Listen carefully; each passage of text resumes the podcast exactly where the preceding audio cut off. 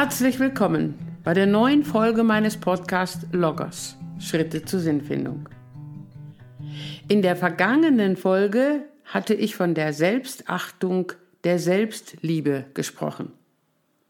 In dieser Folge ist das Thema der achtsame und liebevolle Umgang mit den eigenen Gedanken und dem inneren Gespräch mit diesen Gedanken.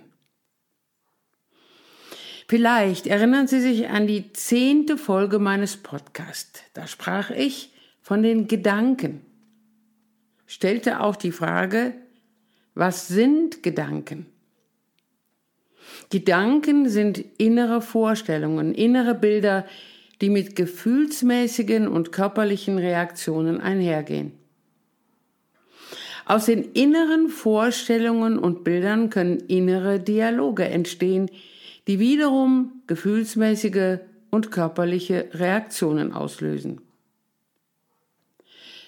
Gedanken können wir bewusst innerlich aktivieren, Gedanken können sich aber auch aufdrängen, sie können, wie ich manchmal sage, auch vom Himmel fallen.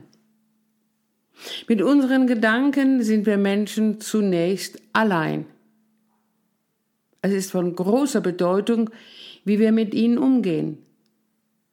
Möglichkeiten dazu möchte ich im Folgenden aufzeigen. Werde im zweiten Teil dieser Podcast-Folge auch auf den achtsamen inneren Dialog zu sprechen kommen. Zunächst ein Beispiel. Ein 42-jähriger Mann, nennen wir ihn Markus L., ist als Handwerker beruflich tätig. Er ist verheiratet und hat einen achtjährigen Sohn. Eigentlich, so äußert er, kann ich über mein Leben gar nicht klagen. Wenn da nicht immer die Gedanken wären, die mir zu schaffen machen. Ich liebe meine Frau, bin auch stolz darauf, dass Katja so eine kluge Frau ist und bei anderen immer wieder so beliebt ist. Aber ich bin sehr empfindlich, wenn andere Männer ihr Komplimente machen und sie freundlich anlächeln. Ich weiß, ich reagiere schnell eifersüchtig. Immer wieder kommen diese Gedanken, in denen ich mir vorstelle, wie sie mit einem anderen Mann flirtet oder sogar noch mehr passiert. Nicht selten reagiere ich dann Katja gegenüber gereizt, auch wenn sie mir versichert, dass da nichts passiert mit anderen Männern. Jetzt ist es sogar schon so weit gekommen, dass Katja mir gesagt hat, dass meine Eifersucht so zwischen uns steht, dass sie inzwischen auch schon über eine Trennung nachgedacht hat.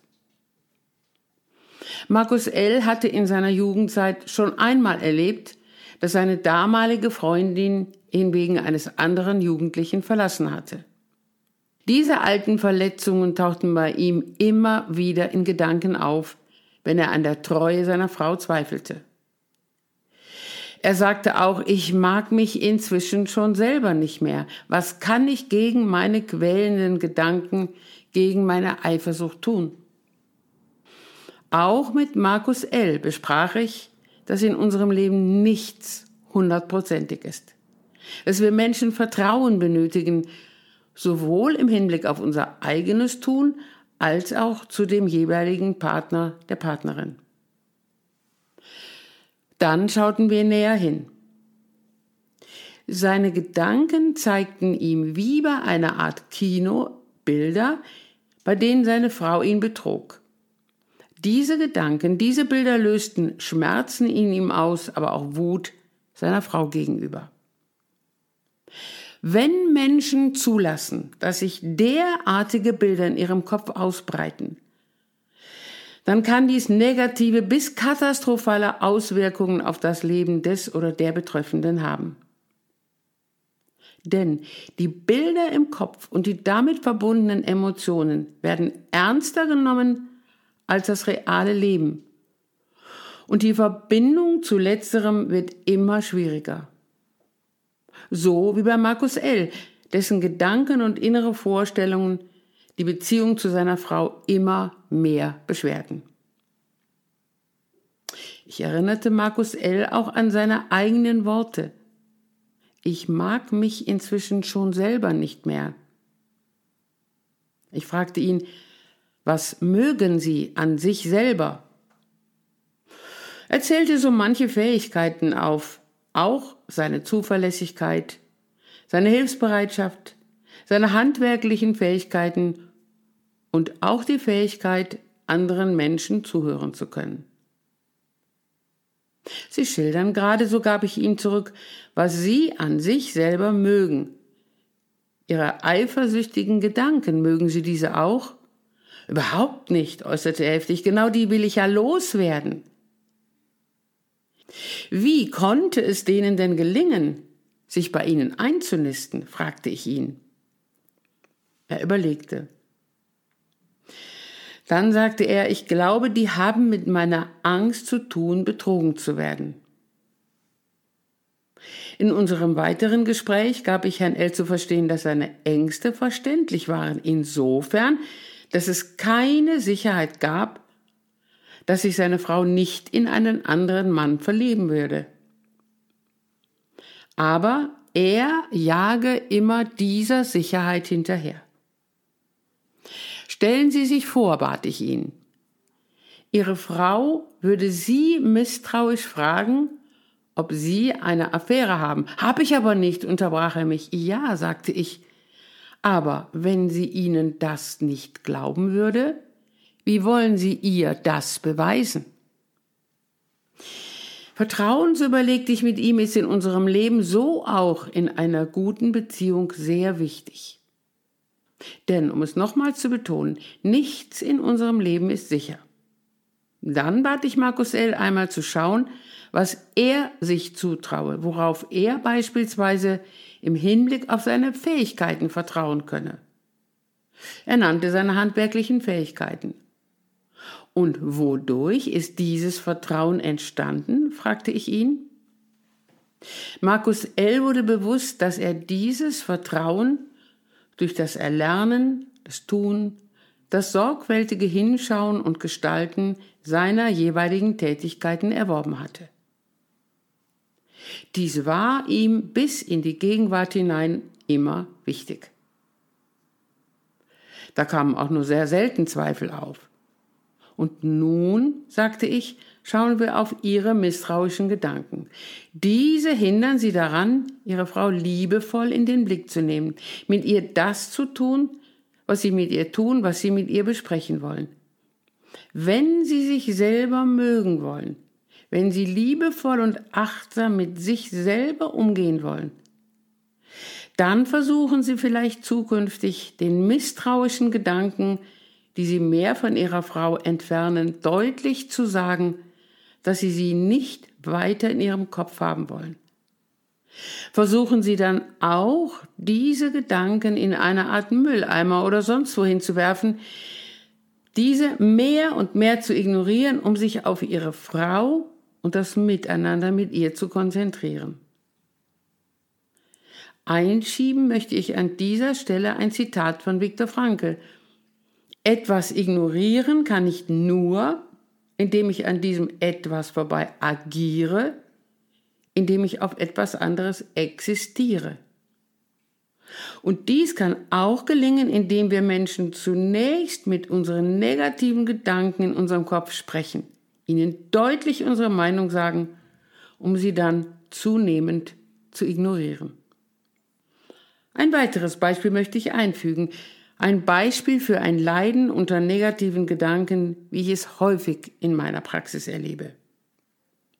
Die 24-jährige Studentin Daniela K. litt unter immer wiederkehrenden depressiven Verstimmungen und auch unter einer zunehmenden Einsamkeit. Eine große Rolle spielten dabei häufig ihre Gedanken, ihre Vorstellungen. Andere könnten sie nicht mögen. Sie könnte in den Augen der anderen versagen. Ganz oft, so sagte sie, kommt der Gedanke in meinen Kopf, dass ich sowieso nicht wert genug bin, von anderen gemocht zu werden. Vieles von dem, liebe Hörerinnen und Hörer, was ich in meinen vorherigen Podcast-Folgen besprochen habe, besprach ich auch mit Daniela K. In einem dieser Gespräche lenkte ich ihren Blick auf ihre Gedanken, insbesondere auf den, der häufig in ihrem Kopf auftauchte.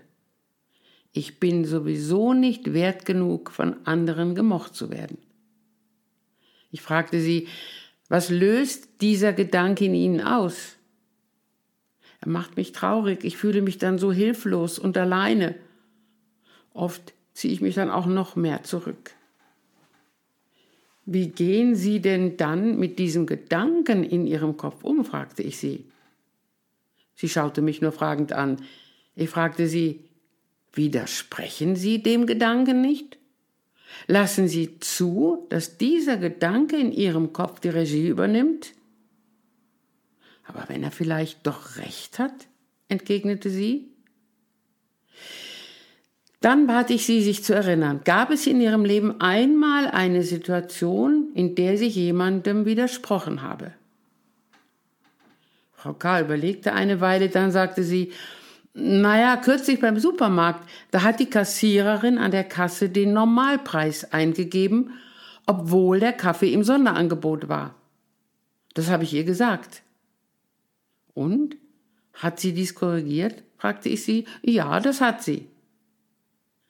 Auch wenn dies ein ganz alltägliches Beispiel ist, daran wird deutlich, dass Daniela K. aufmerksam hingeschaut hatte, dass sie das, was ihr zustand, in dem Fall ihr Geld, behalten konnte. Ist Ihnen Ihr Geld wichtig? fragte ich sie. Oh ja, schon. Ich muss immer gut rechnen, damit ich monatlich über die Runden komme. Einem anderen Menschen wäre der Betrag, um den es bei diesem Beispiel ging, möglicherweise nicht wichtig, wäre ihm oder ihr egal gewesen. Daniela K. allerdings war dieser Differenzbetrag nicht egal und deshalb hatte sie Einspruch erhoben. Dies besprach ich mit ihr.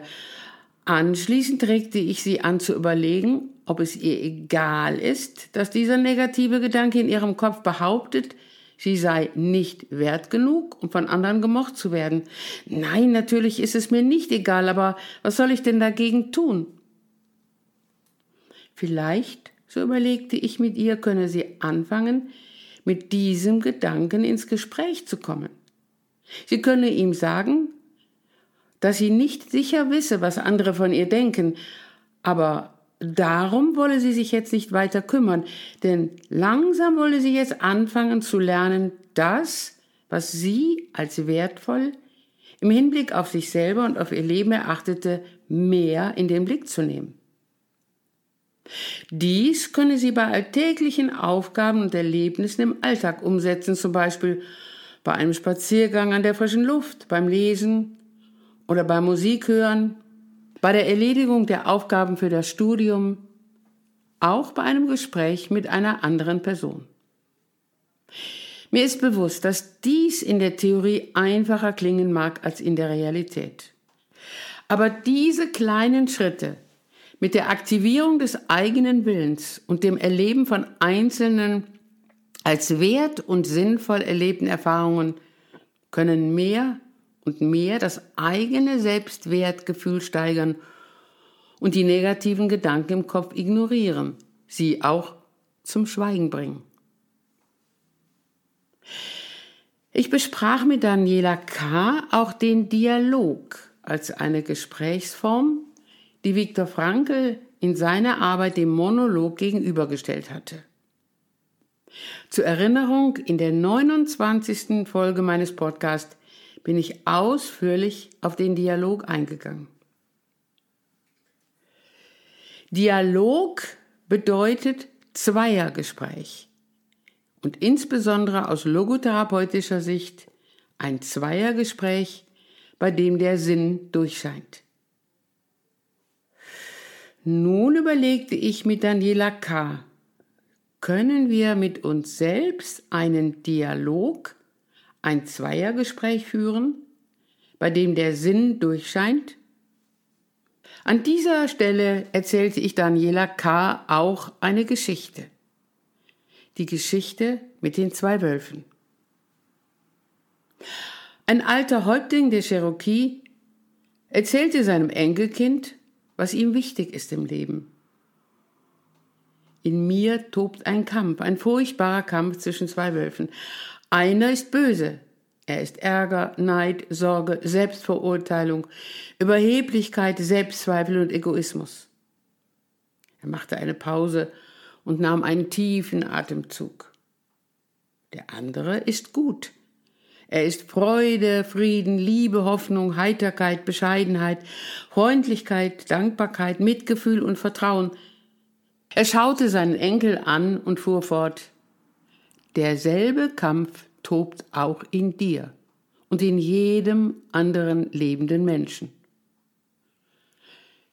Der Enkel dachte eine Weile nach und fragte dann, welcher Wolf wird denn gewinnen? Der Häuptling antwortete ihm, der, den du fütterst. Analog zu den zwei Wölfen können wir vielleicht auch von unserem inneren Feind und unserem inneren Freund, unserer inneren Freundin sprechen. Ich besprach mit Daniela K., ihre innere Freundin. Konnte sie ihr helfen, das zu sehen und auch innerlich auszusprechen, was ihr jeweils als wichtig und wertvoll erschien? Die innere Freundin, so ermutigte ich sie, kann Ihnen helfen, diesen inneren Dialog, der auf Sinn und Werte gerichtet ist, innerlich auch aktiv durchzuführen, um dann auf das zuzugehen und zu gestalten, was sie jeweils auch umsetzen möchte. Denn nur so konnte sie erleben, dass ihr eigenes Leben und auch sie als einzelne Person wertvoll war. Dies benötigt immer wieder Aufmerksamkeit und eine gewisse Übung und Zeit. So erlebte es auch Markus L., der immer wieder das, was ihm eigentlich wichtig war, im inneren Dialog seinen eifersüchtigen Gedanken sagen konnte, um diese mehr und mehr ignorieren zu können. Liebe Hörerinnen und Hörer, ich habe Ihnen in dieser Folge einzelne Beispiele genannt zum Thema Umgang mit den inneren Gedanken durch das innere Gespräch. In der nächsten Folge möchte ich Ihnen weitere Beispiele, dann vor allem im Umgang mit negativen Gestimmtheiten und Gefühlen aufzeigen. Welche Möglichkeiten haben wir damit umzugehen durch unser inneres Gespräch? Ich danke Ihnen für Ihr Zuhören und freue mich auf die nächste Folge mit Ihnen. Ihre Ursula Thierrier.